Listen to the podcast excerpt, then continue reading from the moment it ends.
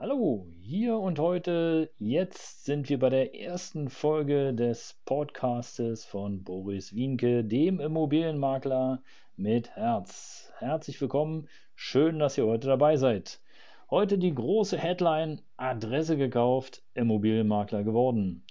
Jo, die Hauptfrage oder eine der Fragen, die mir oft gestellt wird, ist: Bist du denn Seiteneinsteiger oder hast du den Immobilienberuf als Immobilienkaufmann gelernt? Und die klare Antwort darauf ist, ja, ich bin Seiteneinsteiger. Man kann als Immobilienmensch oder Immobilienmakler auch von der Seite in den Beruf springen sozusagen. Ähm, wie ist das alles passiert? Ganz einfach. Ich hatte damals eine Freundin und die suchte nun ganz dringend unbedingt eine Wohnung. Und ihr könnt euch vorstellen, damals wie heute, es ist immer noch genauso, eine Mietwohnung zu finden, ist gar nicht so leicht. Also man muss schon eine ganze Menge bewegen und eine ganze Menge machen. Und wie es so war, hat sie dann Tatsache eine Wohnung gefunden. Sprich, ein Mieter hat einen Nachmieter oder eine Nachmieterin gesucht und äh, sie sollte es nun sein. Und sie kam dann ganz aufgeregt an und sagte, du, ja, also ich habe meine Traumwohnung gefunden, das muss es sein und die ist ganz toll und die ist auch nicht so weit weg und der Preis ist in Ordnung und hier und da und ich bin schon eingerichtet und bla. Okay, ja, dann miete die doch, war so letztlich äh, meine lockere Antwort auf ihre, äh, auf ihre Euphoriewelle. Und sie sagt nur, ja, das Problem ist aber, der Vormieter will Geld für den Kontakt. Und ich sage, wie, der will Geld für den Kontakt? Ja, der will 200 Mark. Ja, ihr hört richtig, das war noch zu D-Mark-Zeiten. Er will 200 Mark dafür, dass er mir die Adresse vom Vermieter gibt. Und ich so, ey, 200 Mark, Mensch, das ist eine Menge Geld, äh, nur dafür, dass er dir eine Adresse weiterreicht. Hm. Und du weißt ja noch gar nicht, ob die Wohnung, ob du die Wohnung überhaupt bekommst, also ob du die richtige Mieterin dafür bist. Ja, und hm, und ha, und ja, aber die Wohnung ist so schön ich will sie unbedingt haben. Und dann Kurze Rede, langer Sinn. Letztlich habe ich ihr dann gesagt, pass auf, Baby, riskier es, riskier die 200 Mark. Du weißt, die Chancen stehen bei 50-50. Entweder du bekommst die Wohnung und du überzeugst den Vermieter von dir äh, oder aber halt nicht. Gesagt, getan. Sie zahlt die 200 Mark, bekommt die Telefonnummer vom Verwalter und nun Attacke Grande. Es war nicht so einfach. Also sie musste sich richtig strecken und machen und tun mit Bewerbungsunterlagen. Ihr kennt das alles. Äh, damals allerdings äh, gab es noch gar nicht diese Schufa-Auskunft, aber auf jeden Fall Mietschuldenfreiheit, Bewerbungsbogen, Einkunftsnachweis, etc. Alles drum und dran eingereicht. Und dann meldete sich der Vermieter nicht.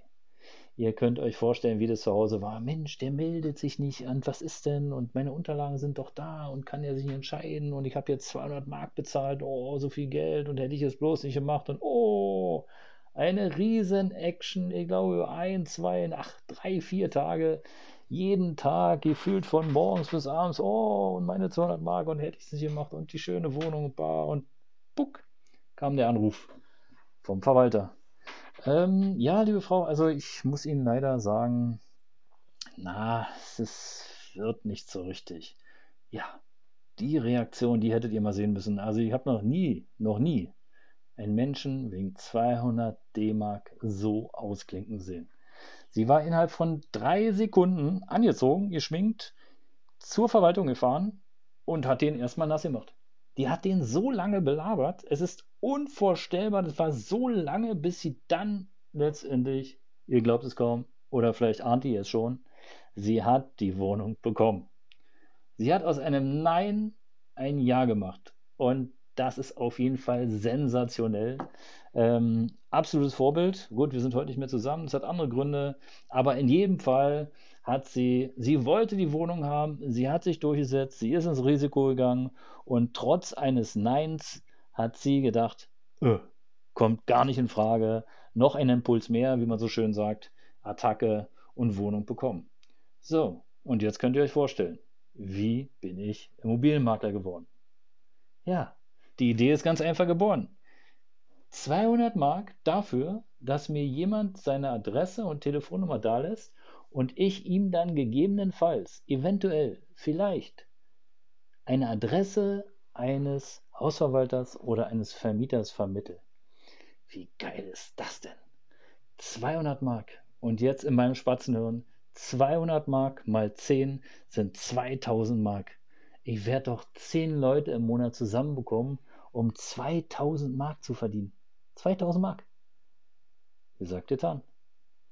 Und es ging ab wie die Luzi. Also ich weiß überhaupt nicht mehr, woher die ganzen Interessenten kamen, aber auf jeden Fall, ich habe Listen angefertigt, ich habe die 200 Mark kassiert und hin und her. Und dann, dann kam es zu den ersten Vermittlungen.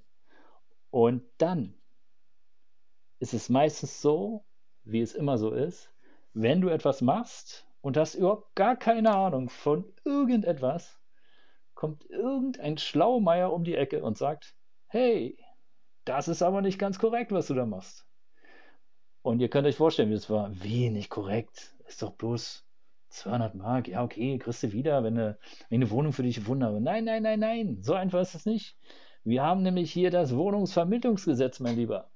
Und das Wohnungsvermittlungsgesetz besagt, du darfst erst dann eine Provision kassieren, wenn du erfolgreich eine Wohnung vermittelt hast.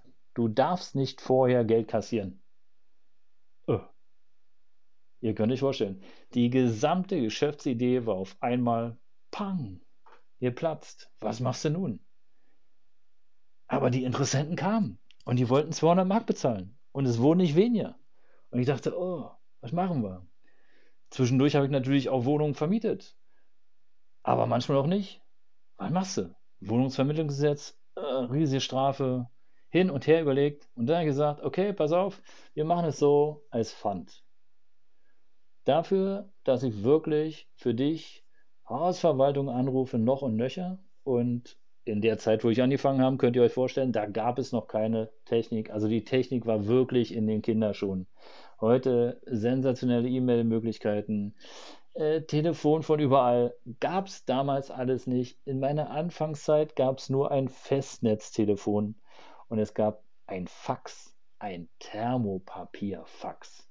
Aber dazu später mehr. Aber in jedem Fall, ich musste anrufen und nicht von irgendeiner Parkbank oder von aus irgendeinem Park, sondern ich musste zu Hause sitzen an meinem Büro und anrufen und habe versucht, Kontakte zu knüpfen, Kontakte zur Hausverwaltung, habe versucht, Wohnungen zu finden, habe versucht, äh, diese zu vermitteln.